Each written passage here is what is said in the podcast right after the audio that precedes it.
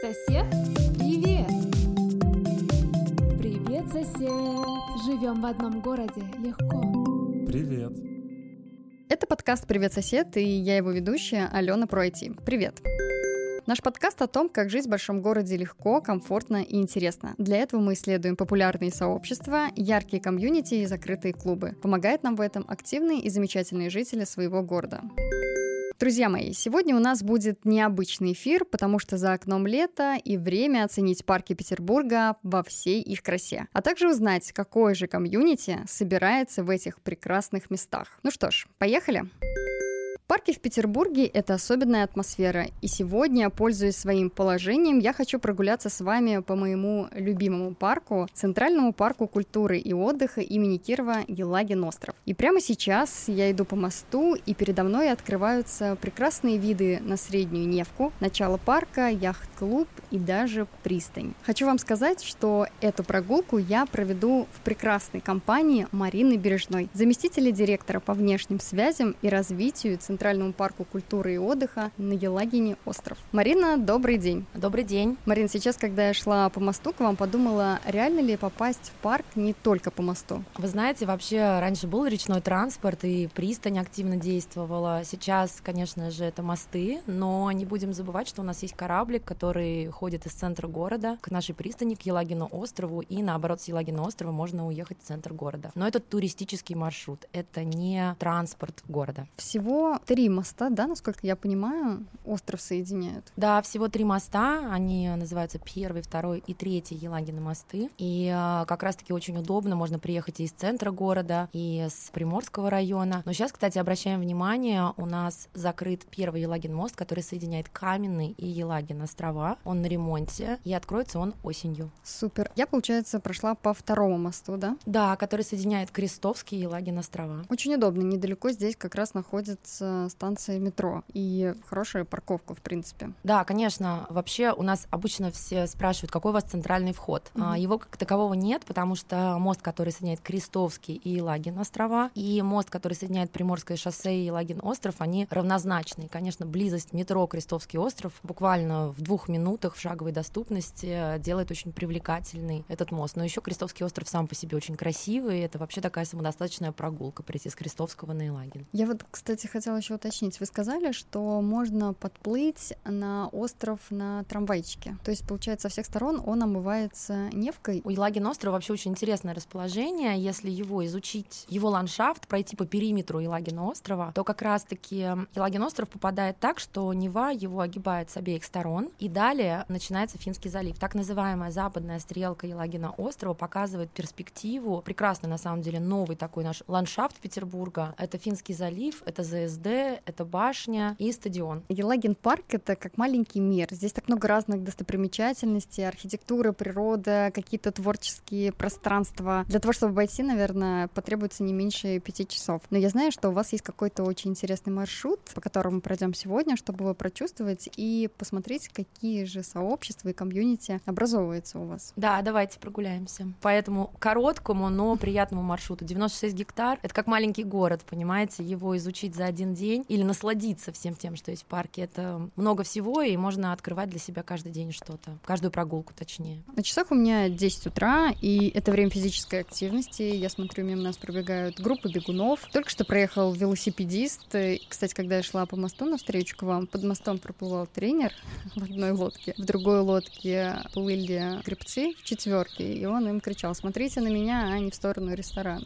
Это место такого скомпления спортивного комьюнити везде. По воздуху, наверное, еще только нет. Да, спортсменов, конечно же, много, но потому что это парк. Это очень приятно заниматься спортом в парке. Я сама предпочитаю занятия на свежем воздухе и, конечно, на Елагином острове. Утром и вечером очень много людей, которые предпочитают пробежку по парку. Приходят, на самом деле, клубы и любителей, и профессионалов. У нас проходят профессиональные соревнования. Вот в эти выходные у нас, например, будет «Медный всадник». Это они переназвались, это вообще Iron Man. И в том году они были у нас впервые в Санкт Санкт-Петербурге был Ironman, и Елагин остров был как раз-таки беговой частью Ironman. Еще у нас проходил Симран, то есть это и профессиональные какие-то, ну, точнее, организованные соревнования. Ну и, конечно же, клубы приходят бегать и в частном порядке. Просто люди, которые предпочитают комфортно и красиво побегать. Но сейчас, кстати, 10 утра это уже не так много бегунов. Обычно это все до 10, все предпочитают пробежаться и э, заняться своими какими-то делами. Плюс у нас еще очень удобно, у нас есть раздевалка для спортсменов. И поэтому это просто комфорт, что можно прийти, переодеться, побегать, принять душ и уйти заниматься своими делами на работу или начать свой день. Какими видами спорта вообще занимаются, кроме бега летом, велосипедистов?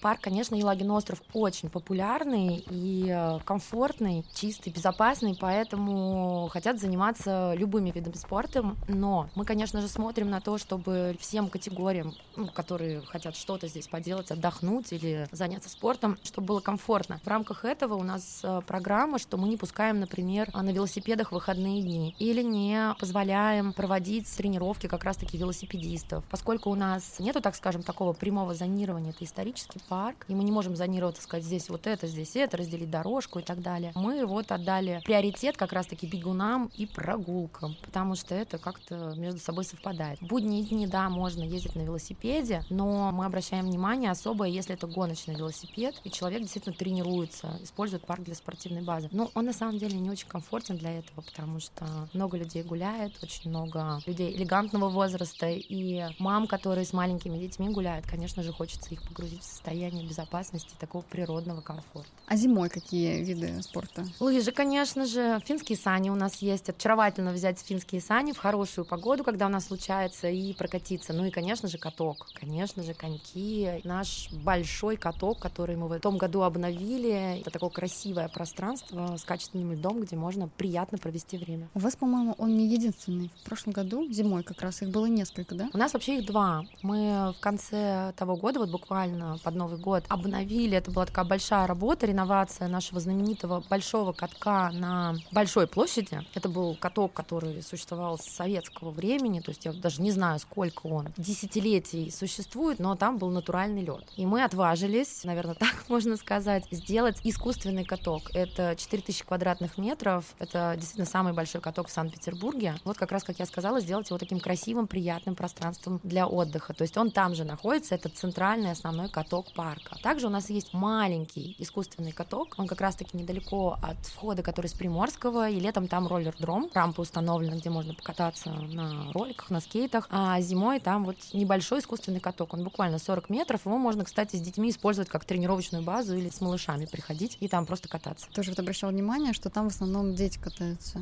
Да, но, видимо, чтобы обучиться, не было столько народа, и это было комфортно и безопасно для самых-самых маленьких. Марина, мы с вами выходим сейчас на аллею, как раз это восточная часть. Это такое место скопления интересной и архитектуры, и людей, которые больше гуляют. Такая спокойная и уютная аллея, и сразу столько разных звуков природы появляется. Сейчас мы проходим мимо каких-то очень интересных, я бы даже сказала, смешных домиков. Кто в них живет? Птицы, белки. А, вот эти кормушки вы имеете в виду? Это кормушки, которые были давно у нас установлены, чтобы люди могли как раз-таки приходить туда и общаться с живностью, подкармливать животных. Они не специализированные, потому что у нас есть ряд специализированных кормушек в парке, которые комфортные. Какие-то для белок, какие-то для птиц. У нас есть кормушки для летучих мышей, кстати. Да. Да, потому что мы природный парк, мы особо охраняем природную территорию, и на нашей территории проходят, естественно, специализированные исследования. И у нас, когда это год 2019 или 2018, у нас было исследование, и у нас жило на тот момент четыре летучих мыши, они называются рукокрылые. И им поставили специальные кормушки, но они сейчас не в нашем с вами обзоре, а это такая локация, где можно пообщаться с животными. То есть там и для белок, и для птиц, и люди, в принципе, могут там Да. оставить еду. У нас две такие точки, самую большую мы с вами сейчас видим. Там всегда много людей, просто сейчас, видимо, раннее утро, и мы их не замечаем. Они приходят после обеда или в рамках своих прогулок, или после работы, выходные дни. Здесь практически всегда есть люди, которые кормят синичек или белок. Всем подряд можно кормить? Нет, это, к сожалению, знаете, такая культура, которую очень сложно объяснить часто, потому что для людей это очень приятное, комфортное, но в рамках парка мы уже можем сказать развлечение, потому что белка, их сейчас популяция очень большая, поэтому да, их можно кормить, конечно же, но это животное, оно может объедаться до бесконечности, то Да. есть, конечно. Белок мы очень просим кормить орехами в скорлупе, не давать им ни в коем случае жареного, очищенных орехов, тот же очищенный фундук, например. То есть все орехи в скорлупе, пожалуйста. Это для них очень важно, это их здоровье. И ни в коем случае не давать им человеческую еду. Ну, конечно, они любят орешки больше всего. Птицы — это тоже, это зерно, семечки. И больше хочется сказать про водоплавающих наших птиц, особенно уток.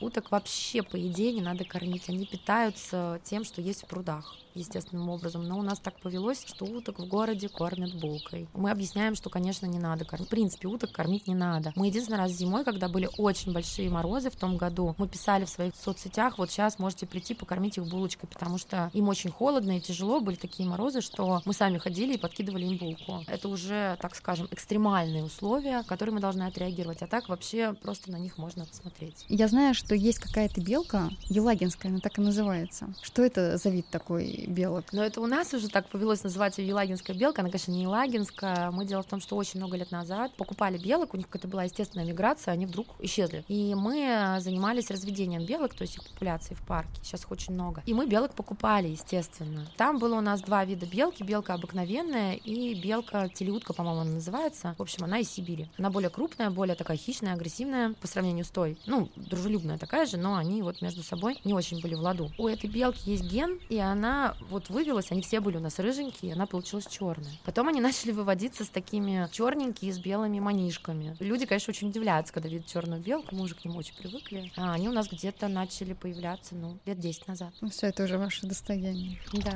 А вот этот вот звук, который мы сейчас слышим, это белки. Белку очень сложно, кстати, услышать. Они когда играют между собой, это сочетание птиц различных, потому что я вам не различу, какая птица сейчас у нас, ну, звучит вот это вот. У нас, опять же, еще раз э, вспомним, что это особо особо охраняемая природная территория, поэтому очень много у нас гнездятся редкие птицы, у нас ястреба есть. В этом году было, кстати, очень много снегирей, летучие мыши, как я вам сказала, совы, у нас есть две совы, поэтому белки издают очень редко звук, мы записывали а, белочек, как они звучат, они так цокают. Я знаю, что у вас еще есть какой-то небольшой зоопарк на территории парка. Да, он в западной части как раз-таки, мы сейчас с вами восточная, это туда, на запад, ближе к западной стрелке, наш мини-зоопарк. Какие там животные? Там самый очаровательный наш ослик Камила, которая помогает парку перевозить вещи. Для нее это в радость. Она работает вместе с нами, возит какие-то доски. В общем, строительному нашему управлению, которые что-то делают, ремонтируют скамейки и так далее, вот она помогает. Так живет она в мини-зоопарке. Дальше там в основном это курочки, дюк, какие-то такие домашние животные, да, козочки, овцы. Я не помню сейчас, сколько у нас, две, кстати, или три лисы. Лис мы никогда не собирались заводить. У нас концепция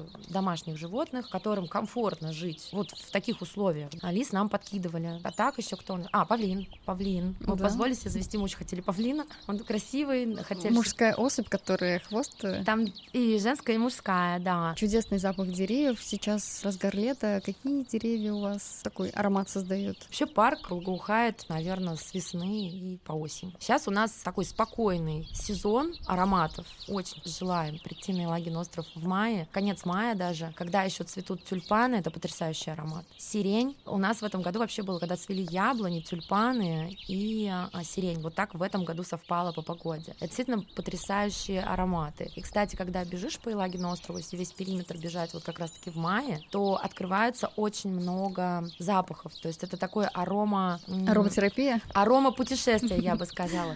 Сейчас, вы знаете, я вот не так чувствую ароматы, сейчас идя с вами, потому что мы, видимо, более к насыщенным привыкли. А сейчас такой спокойный сезон цветения, уже и пионы отцвели у нас. И сейчас созерцательное, спокойное такое ощущение зелени. Оно будет продолжаться у нас до осени, а потом будет вообще вновь взрыв красок. Как раз по той аллее, которой мы идем, мы с вами проходили горбатый мостик. Там одна из самых красивых осенних перспектив. Там просто деревья цветут всеми красками. Марина, мне всегда удивляют эти волшебные аллеи в вашем парке. Прямо сейчас они вывели нас в творческий дворик. Если вы не против, мы, наверное, зайдем, может быть, внутрь и посмотрим, какие мероприятия у вас там сейчас проходят. Да, конечно, пойдемте. Этот очень приятный двор.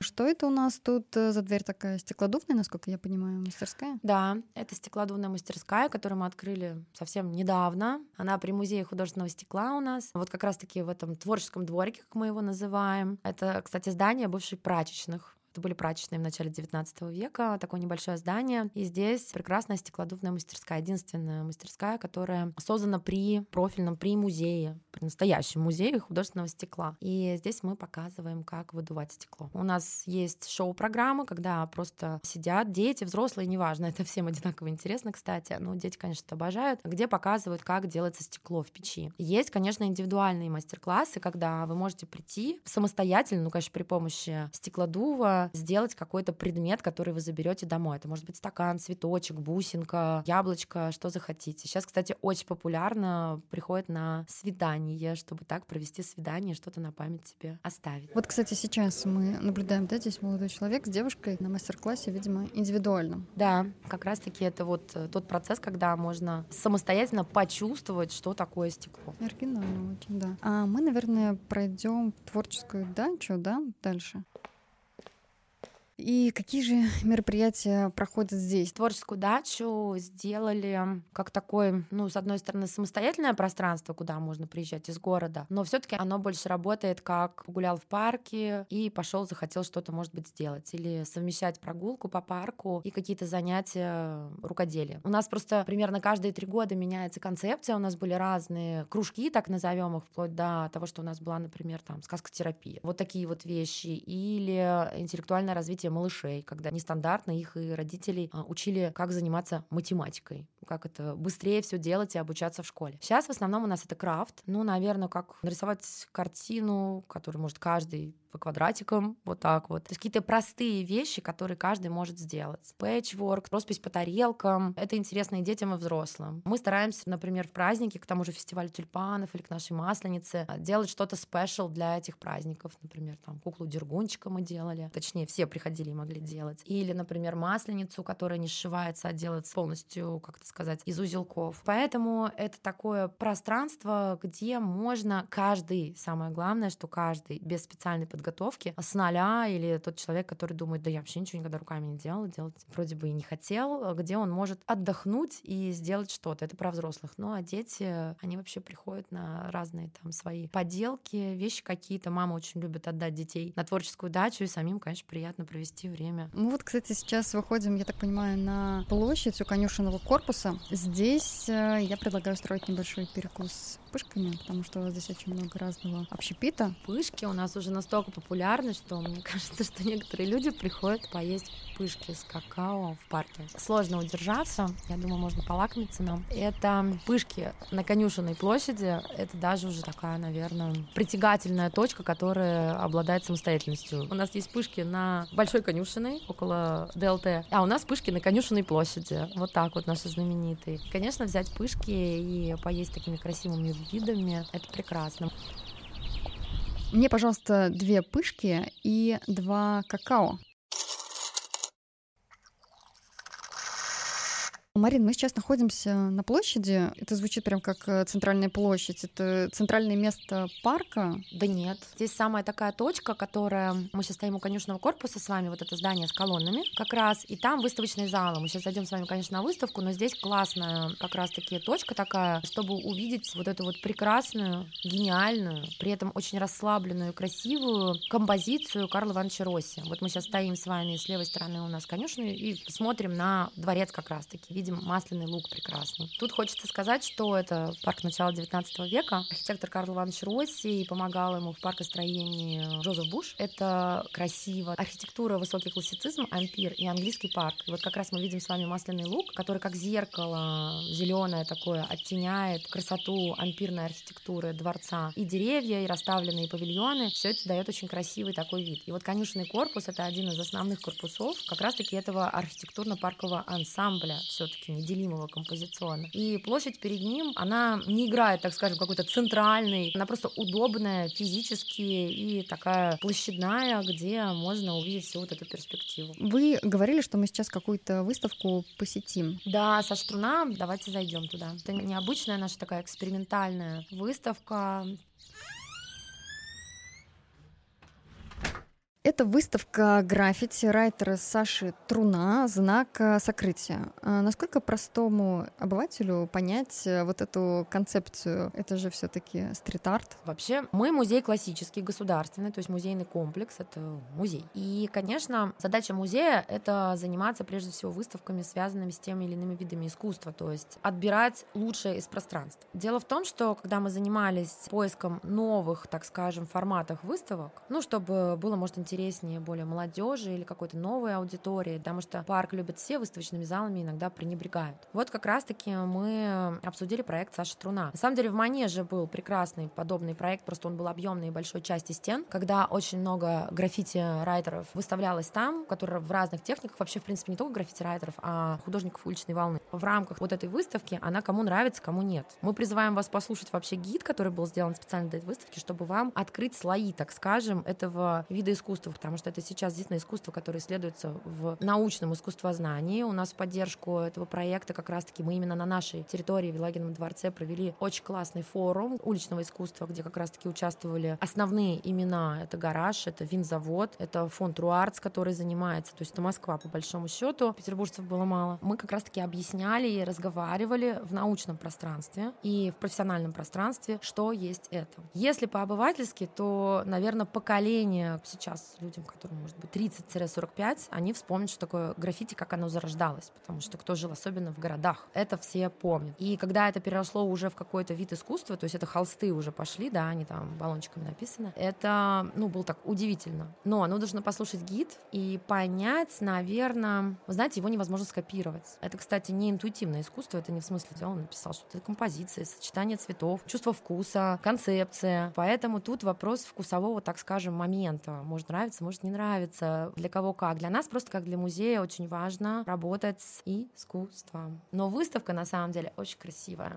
Мы вот сейчас заходим, и вот здесь я смогу взять гид э, для того, чтобы вот как раз послушать. Вы можете навести QR-код, вот сейчас я вам uh-huh. покажу, и э, прослушать, чтобы вам было понятно, где вы находитесь. Все круто. Какой фидбэк вы получаете именно от этой выставки? Для вас это первый раз такая история, ну вот именно в стиле такого современного искусства? Да, для нас это первая история. Вот в области этого искусства. Вообще мы больше выставляли декоративно-прикладное искусство, потому что мы музей декоративно-прикладного искусства. Но мы вообще мечтали о каком-то проекте, который нас выведет на новую волну. Новая аудитория, естественно, интеллектуальная, да, там и молодая. Поэтому некоторые говорят, что это, а некоторые как бы говорят, вот это класс. Разные потребности. То есть у людей, у кого более такие высокие потребности в познании мира искусства, они вообще в комфорте. То есть это кайф. Очень много людей звонило и говорили, как вы отважились это сделать, вы такие молодцы, вообще здорово. Когда у нас был форум, все были в восторге, как раз-таки обсуждая вот художников уличной волны и уличное искусство, как это разделяется, о чем нужно говорить, кто их выставляет. То есть действительно коллекционируется, это уже стоит денег в настоящий момент, если мы говорим про монетизацию, так скажем, искусства. Это пользуется действительно популярностью и, конечно, такой хорошей популярностью. И у нас э, прошли публикации в очень авторитетных печатных изданиях. Ваши коллеги, например, Радио Культура, они в Москве, они вообще специально приехали освещать этот проект. Настолько он их информационно заинтересовал, потому что это очень, не то что популярная, а интересная тема. Я, наверное, скорее всего, вернусь и просто здесь поброжу с э, гидом, попробую понять современное искусство на высшем уровне, назовем это так. Мы сейчас выходим и попадаем на Масляный луг.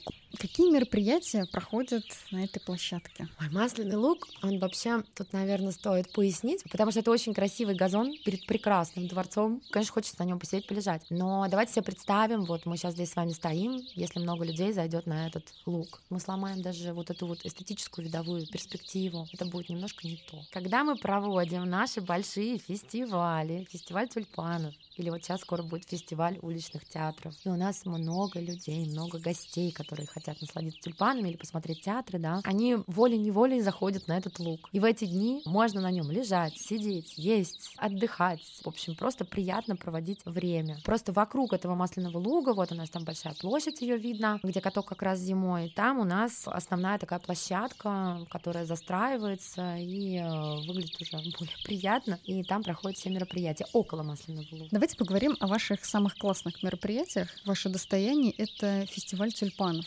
Его просто невозможно не затронуть и обойти, потому что я тоже была на нескольких ваших фестивалях, и я знаю, что вы очень плотно готовите готовитесь, по-моему, уже с осени, начиная к нему. Какое количество цветов у вас сейчас, э, кроме черных, фиолетовых, э, и что там? 200 тысяч луковиц у нас уже второй год подряд сажается. Черного тюльпана, кстати, нет, он просто очень-очень темного, такого насыщенного, либо бордового, либо темно-фиолетового цвета. Он издалека смотрится черным. Действительно, черный тюльпан вывести невозможно, цвета нет. Все равно привязываются так или иначе к цветам, которые есть природе. Ну вот не получается у селекционеров по сей день сделать черный тюльпан. А наш фестиваль тюльпанов, действительно, он уже имеет такую известность, что мы периодически как бы думаем, как же все-таки работать с такой толпой и оставить тюльпаны, потому что они цветут-то всего мало, две недели. И хочется, чтобы они подольше нас радовали. Иногда за один уикенд мы просто смотрим. Хочется, чтобы они остались на подольше, потому что очень много людей, которые хотят, конечно, насладиться этим периодом цветения на Елагином острове. А готовим действительно мы с осени. В октябре у нас посадки всех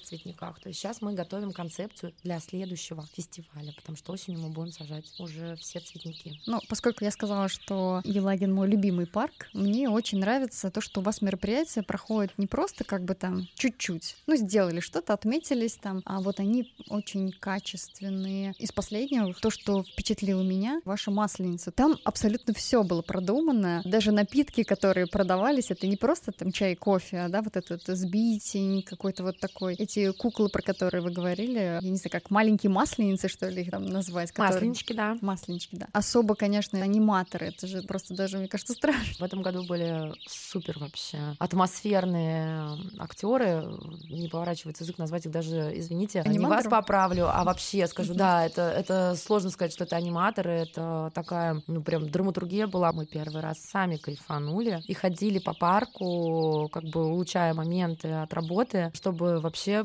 посмотреть на этих классных актеров, которые у нас по аллеям парка были. А «Масленица» сложный такой проект достаточно, потому что с погодой повезло, все радуются. Если с погодой не повезло... Все пьют сбитень алкогольный. то все говорят, какой был кошмар.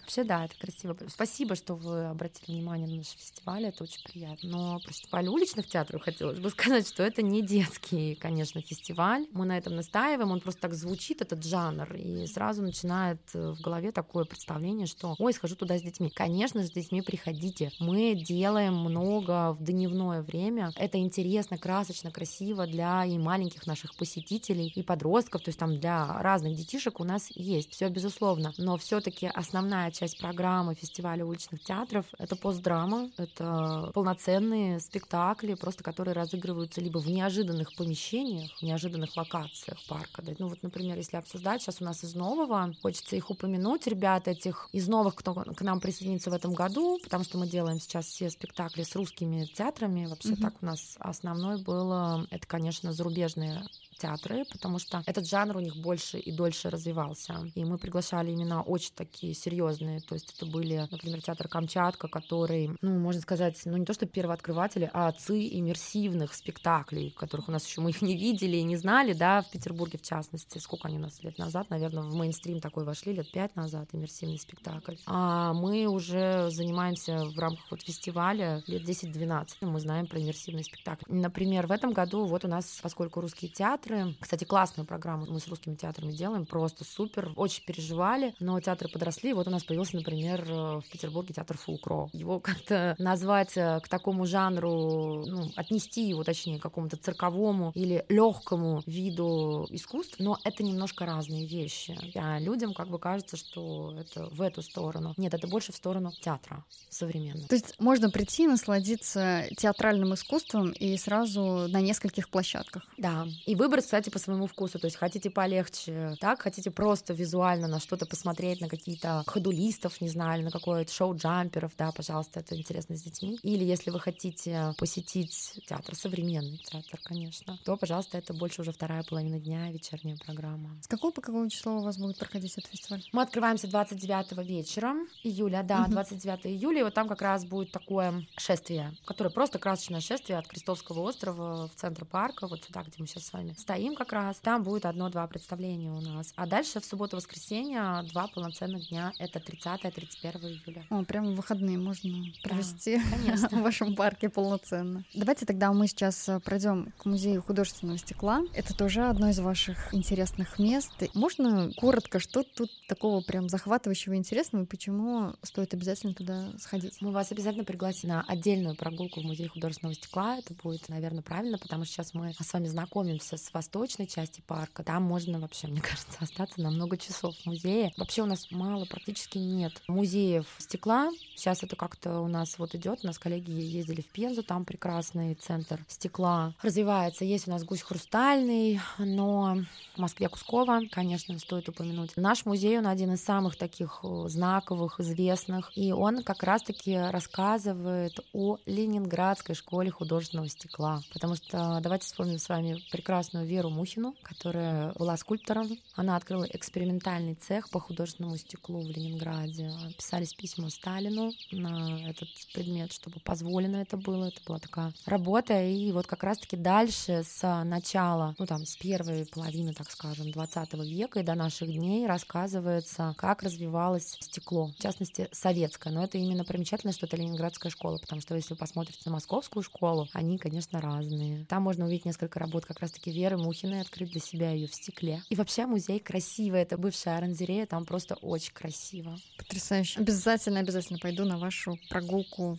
по музею. Пока вот идем, хотела обратить внимание, что дороги, ну, которые вот в парке есть, есть и асфальтированные, а есть еще не асфальтированные с этими мелкими камушками. Их, честно говоря, большинство. Почему? Вообще, кстати, все дороги, естественно, были насыпные когда-то в парке, да. И в целом стремление... Вот тут интересный вопрос, кстати, чтобы пояснить такую хронологию развития Лагерного острова. Начнем как раз-таки с начала 19 века, да, когда был создан архитектурно-парковый ансамбль, и он был сделан как царская резиденция, то есть остров принадлежал кабинету его императорского величества. Далее, в начале 20 века, именно в 32 году, был создан Центральный парк культуры и отдыха Ленинграда. Тогда вот чуть раньше был сделан Цепко Горького в Москве, и тут же был практически скоро открыт вот парк Кирова у нас в Ленинграде. И ландшафт во многом изменили ну, то есть была вот знаменитая центральная аллея проложена с прекрасной, кстати, советской скульптурой. Но парк ушел, так скажем, от своего первоисточника. И тогда было проложено много асфальта. В конце 20 века, уже там 80-е, 90-е годы, ну, особенно 80-е, а, начали обсуждать, чтобы вернуть парку вид первоисточника, то есть э, начало 19 века, но оставить ЦПКО. И поэтому, например, убрали главную аллею, чтобы показать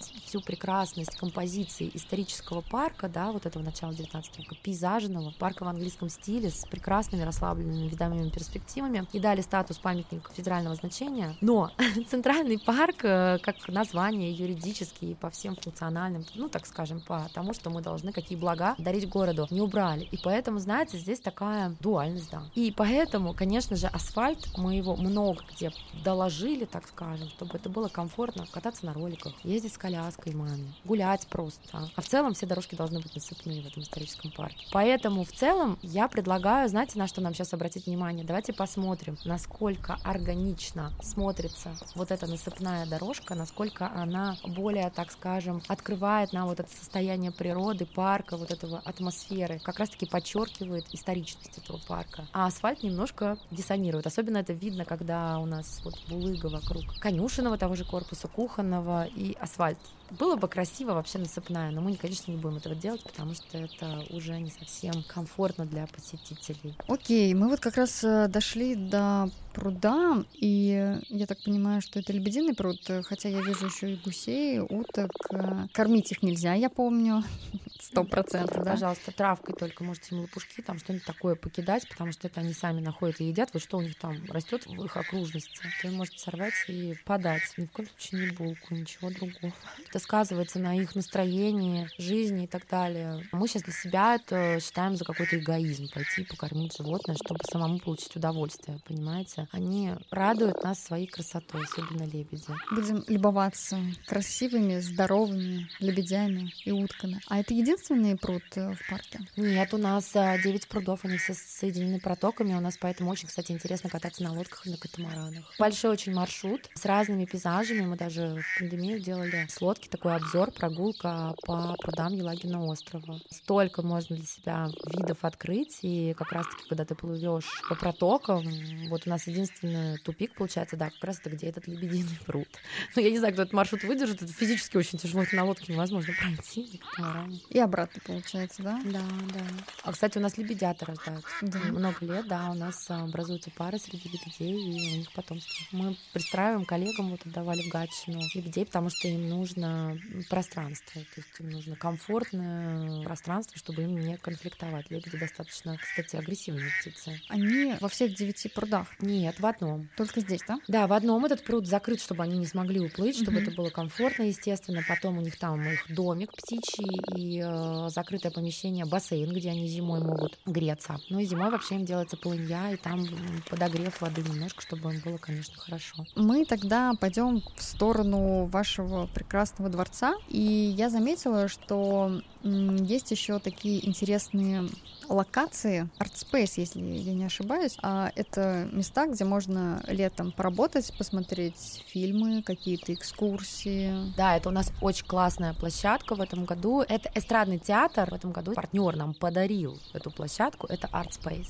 И там вообще очень классно. Мы, мы сами радуемся, насколько это приятное пространство. Нам очень приятно, что у нас случился такой проект. Это работает каждый день, совершенно в свободном доступе доступе. Это работает совсем там днем, как коворкинг. Выходные дни или там будние дни во второй половине дня — это кинопоказы, очень крутые лекции, вообще просто потрясающие. Мы жалеем сами, что выходной день, если у нас рабочий этот день, хочется прийти и слушать эти лекции. Они вообще просто супер. Вечернее время, опять же, кинопоказы, какие-то мастер-классы, йога по утрам. Сейчас мы разговариваем, надеемся, что получится что-то музыкальное сделать, очень такой расслабляющий фанк-дей в этом пространстве. Наши партнеры с радостью взяли вот это Саша Труна, чтобы он дал мастер-класс и лекцию про искусство уличной волны, и там показывались вообще суперские короткометражки, которые как раз-таки рассказывают об этих художниках. Очень приятное пространство. Мы ждали этого много времени, чтобы у нас появился настолько качественный партнер, чтобы мы могли в одном унисоне и по стилю, и по наполненности, самое главное, создать такое пространство. Там еще ребята, это лекторий, один из самых известных лекториев в Петербурге, дают своих лекторов. Какая аудитория класс. там собирается? В целом их можно определить, так назвать, эстеты, интеллектуалы, а, любопытствующие, и мы еще их называем прогрессивные родители.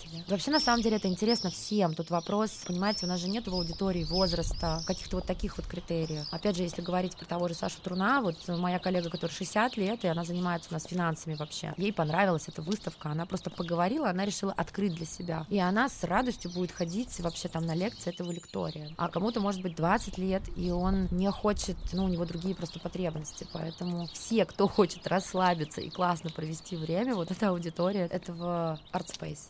Елагин парк, он для всех, да? Конечно, это парадокс этого места, потому что все могут найти для себя по душе какое-то развлечение, либо отдых. Это правда. Ну, и вот мы как раз дошли до прекрасного дворца, минуя эту волшебную площадку, но я по пути постараюсь забежать, если не попаду под дождь, еще раз оценить ее. Елагин дворец. Это просто глаз правый, левый э, радуется, глядя на эту локацию. Ну вот, кстати, мы с вами элегантно так прошли по этому маршруту от второго Елагина моста до Конюшенной площади, потом через Конюшенную площадь, посмотрев на дворец издалека, мы прошли с вами через Музей художественного стекла, именно оранжерейный корпус, и подошли к доминанте архитектурно-паркового ансамбля. Наверное, этот маршрут мы, ну, может, советуем вам заканчивать этим. Вообще у нас был такой лайфхак, вообще крутой, чтобы понять, что такое Елагин дворец, вообще Елагин остров, его композицию, может быть, насладиться, знаете, мы советуем съездить сначала в Царское село, посмотреть барокко, архитектуру и парк, потом приехать на Елагин остров и посмотреть классицизм. Насколько разные эмоции, ощущения и